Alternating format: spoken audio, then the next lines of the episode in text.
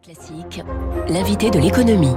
7h16 sur Radio Classique, c'est l'heure de votre invité, Eric Huoche. Bonjour Gaël, bonjour à tous. Et notre invité ce matin, c'est donc Christian de Boissieu, vice-président du Cercle des économistes que l'on accueille pour parler de cet accord de sobriété énergétique au niveau européen. Ces derniers jours, on parlait beaucoup hein, des dissensions entre les 27, de refus de certaines capitales européennes de se plier à ce fameux plan proposé par la Commission la semaine dernière. Mais finalement, euh, est-ce que cet accord, c'est une nouvelle preuve que dans l'adversité, les 27 font bloc, Christian de Boissieu? D'abord, bonjour. Euh, bon, ce qu'il y a de bien, c'est qu'il y a un accord, ce qui était peut-être pas évident euh, au départ, mais à quel prix? Je veux dire par là que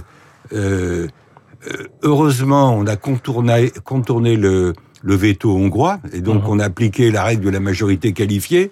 Et je dirais, au fond, on se rend compte à nouveau que l'Europe peut pas fonctionner à l'unanimité, qu'il faut trouver des manières de prendre des décisions importantes à la majorité qualifiée qui justement permettent de contourner le veto de tel ou tel pays. Je répète, en l'occurrence, c'était la Hongrie. Donc, ce qu'il y a de bien, c'est qu'il y a un accord. Ce qu'il y a de moins bien, c'est quand on regarde le détail, il y a tellement de dérogations possibles, ouvertes, euh, notamment pour les pays insulaires. Alors pour les îles, pour les pays baltes parce qu'ils sont très proches de la Russie, pour les pays d'Europe du Sud parce qu'ils sont moins dépendants de la Russie. Je parle de l'Espagne, du Portugal, de l'Italie. Donc euh, on a un accord à la carte. Euh, qui est un peu quand même une passoire, mais politiquement, je pense que c'est important qu'il y ait cet accord. Et politiquement, ce qui est important aussi, c'est que le pouvoir politique reprennent le pas sur le pouvoir technocratique. C'est-à-dire que euh, euh, la Commission avait concocté de son côté ce plan de réduction de 15% de la consommation de gaz d'ici euh, la fin de, mars prochain, de mars 2023. Et le, Conseil européen, c'est-à-dire les responsables au plus haut niveau, ont, fabriqué un accord un peu différent de celui qui était prévu. Donc, la principale critique, c'était justement de ne pas prendre en compte la singularité de chaque économie européenne. Oui, mais ça c'est le problème de l'Europe. Euh, hmm. euh il faut arriver à converger, il faut arriver à s'entendre en respectant un peu les particularités nationales. Mais enfin, euh, si on les respecte tellement, il n'y a plus d'Europe. Donc, euh, il y a un équilibre à trouver entre les problèmes de de, de coordination et de convergence d'un côté, les, les, les, particularités de l'autre. Là, je répète, quand on regarde le détail de cet accord sur la, réduction de la consommation de gaz, moi je ne sais pas comment il est appliqué parce que à la fois euh, c'est pas obligatoire, c'est facultatif, ça deviendra si véritablement il y a une coupure du gaz russe par Poutine, euh, si l'hiver est rude. Donc il y, a beaucoup de si derrière tout ça. Donc il faudra. la contrainte sera activée par les pays qui auront atteint cet objectif de 15% de réduction de Voilà. Et puis alors on dit il faut au moins 5 pays pour activer mm. la chose sur 27. Enfin, on a on a quelque chose de très compliqué. Et l'Europe. Alors je sais bien que l'Europe c'est pas simple, mais il faut arriver quand même à avancer. Mais finalement, euh, même si c'est donc un accord à minima, une réponse politique, c'est une réponse politique justement au Kremlin, parce que on va dire bon hasard ou pas du calendrier, c'est le même jour où euh, Vladimir Poutine et Gazprom déclarent que ah bah voilà, on va baisser euh, l'approvisionnement de l'Europe en gaz. le Kremlin qui continue à utiliser finalement ce, gaz comme arme. Oui, bah écoutez, il y a ce jeu qui est pas tellement drôle d'ailleurs de bras de fer entre la Russie, l'Europe. Je suis pas sûr que cet accord européen fasse peur à Poutine. Hein. Euh, justement pour les raisons que j'évoquais tout à l'heure, c'est c'est un peu une passoire. Il y a tellement de dérogations que, euh, au fond, euh, il va pas se dire c'est une réponse qui va mettre en cause l'économie russe. Pour l'instant, Poutine il surfe sur la hausse des prix. Euh, qui compense la réduction des volumes. Hein. Et donc, euh, quand, quand, on regarde euh, l'effet des sanctions, moi je pense qu'il fallait prendre ces sanctions. Même ça reste si, relativement indolore pour. Même si dès le départ on savait que des sanctions ça peut être contourné, qu'il y a des effets prix hausse des prix qui peuvent compenser la réduction des volumes. C'est ce qui se passe, mais dans la durée, il faudra voir comment ça, ça fonctionne. Et je répète, ou plutôt j'avance sur un autre terrain, c'est que l'accord européen c'est bien, mais moi, je voudrais que l'Europe euh, avance plus vite dans les solutions de substitution par rapport au gaz russe. Je veux dire par là, il y a, y a euh, veut dire, il faut importer, on le fait déjà un peu, mais peut-être pas assez, euh, du gaz qui vient des États-Unis, d'Algérie, du Qatar. De l'Azerbaïdjan récemment. Voilà, il y, a le, il y a le débat sur le, le, le GNL, le gaz naturel liquéfié, euh, qu'il faut, qui, qui, peut être un substitut, qui est un substitut à du gaz russe. Donc il faut diversifier beaucoup plus vite qu'on le fait euh, les sources euh, d'énergie en Europe. Et, je trouve que l'accord européen, donc signé hier, il insiste beaucoup sur la réduction de la consommation.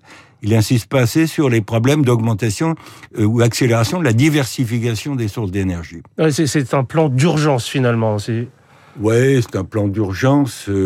Bon, ben, on vit dans l'urgence de toute façon, mmh. même si ce plan, il nous projette sur euh, sur mars 2023 et sur euh, l'incertitude euh, de, de l'hiver, parce que on, on, augmente les stocks euh, pour essayer un peu de. Alors justement, est-ce qu'on va pouvoir réussir à remplir l'objectif des 80% de stock Avec le constat que vous faites, on a l'impression qu'on va pas forcément y arriver. On va pas y arriver, c'est pour ça que je répète, on va pas nécessairement y arriver. Vous regardez les déclarations des responsables d'entreprise, euh, je pense à ce qu'a dit Engie et d'autres énergéticiens français. C'est pas évident, mais il faut accélérer la constitution des stocks, et il faut accélérer la diversification. Et puis derrière tout ça, il y a quand même le plan sobriété, parce que l'offre, c'est important, mais la demande, ça joue aussi un rôle. Et donc, euh, Euh, euh, le, le, plan de sobriété énergétique euh, qui a été annoncé par le président de la République, je dirais, c'est important. C'est maintenant qu'il faut démarrer. C'est maintenant. Il faut pas attendre septembre. C'est maintenant qu'il faut démarrer. Alors il y a des premières mesures qui sont prises. Mmh. On, demande aux magasins de, de fermer la lumière pendant. Il est applicable dès lundi. Hein. Bon, oui. Enfin, je veux dire maintenant. C'est. Merci. Euh, c'est quasiment maintenant.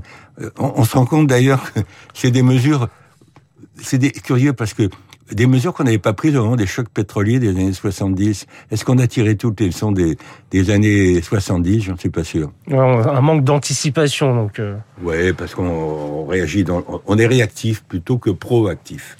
Alors, euh, Christian de Boisson l'a vu, on en a parlé, la Russie euh, ne cesse de tester finalement cette unité européenne avec ce petit jeu sur le, sur le gaz.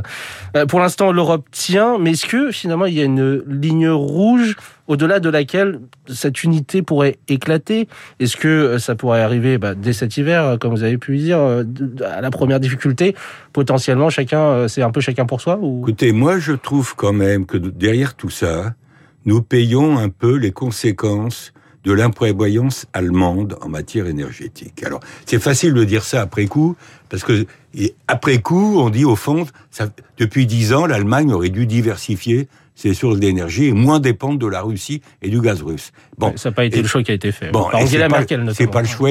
Peut-être que c'était difficile à prévoir, à anticiper, mais quand même l'Allemagne a mis tous ses œufs dans le même panier. Et l'accord européen d'hier, c'est au fond euh, la répartition entre les pays européens des conséquences de cette euh, négligence allemande. Alors, on habille tout ça. Euh, on va voir, tout va dépendre de, choses qui sont complètement incertaines, l'hiver doux ou pas doux, ou, ou rigoureux. Donc, l'accélération des sources de substitution, euh, le bras de fer va continuer clairement autour de l'énergie entre la Russie et l'Europe, ça, ça me paraît évident. Et l'accord d'hier, pour moi, c'est une des pièces de feuilleton. C'est pas du tout la fin du film. En matière énergétique, c'est peut-être le début de quelque chose. Hum, hiver doux ou pas doux, c'est d'ailleurs la question que tout le monde se pose parce que avec cet accord, potentiellement, les prévisions, euh, c'est plutôt une baisse de 30 milliards de mètres cubes. Euh, l'objectif, c'était 45 milliards. Euh, voilà, il faut croiser les doigts pour avoir une météo clémente. Oui, mais écoutez, la météo, c'est comme l'économie, on a du mal à la prévoir. Pourquoi est-ce qu'on a inventé les météorologues? C'est pour que les économistes se sentent pas trop seuls dans leurs erreurs de prévision. Donc, donc là, vous m'incitez à faire une comparaison entre l'économiste et le météorologue. Nous sommes dans le même bateau. Donc très franchement, on peut raconter ce qu'on veut sur l'hiver prochain. On n'en sait rien. On a du mal à prévoir le temps qu'il fera la semaine prochaine. Merci beaucoup, Christian de Boissieu, vice-président du Cercle des économistes, d'avoir accepté notre invitation. Alors, du coup, Gaël, vous l'avez compris, il faut arrêter hein, de chauffer à 25 comme vous faites euh, tous les tous les hivers. Non mais euh, écoutez, Eric Koch, n'habite pas dans un sauna non plus. Euh, Eric Koch exagère toujours sur ma vie. C'est son, son, grand. Euh, il est il est comme les prix de l'énergie, phénomène de surréaction.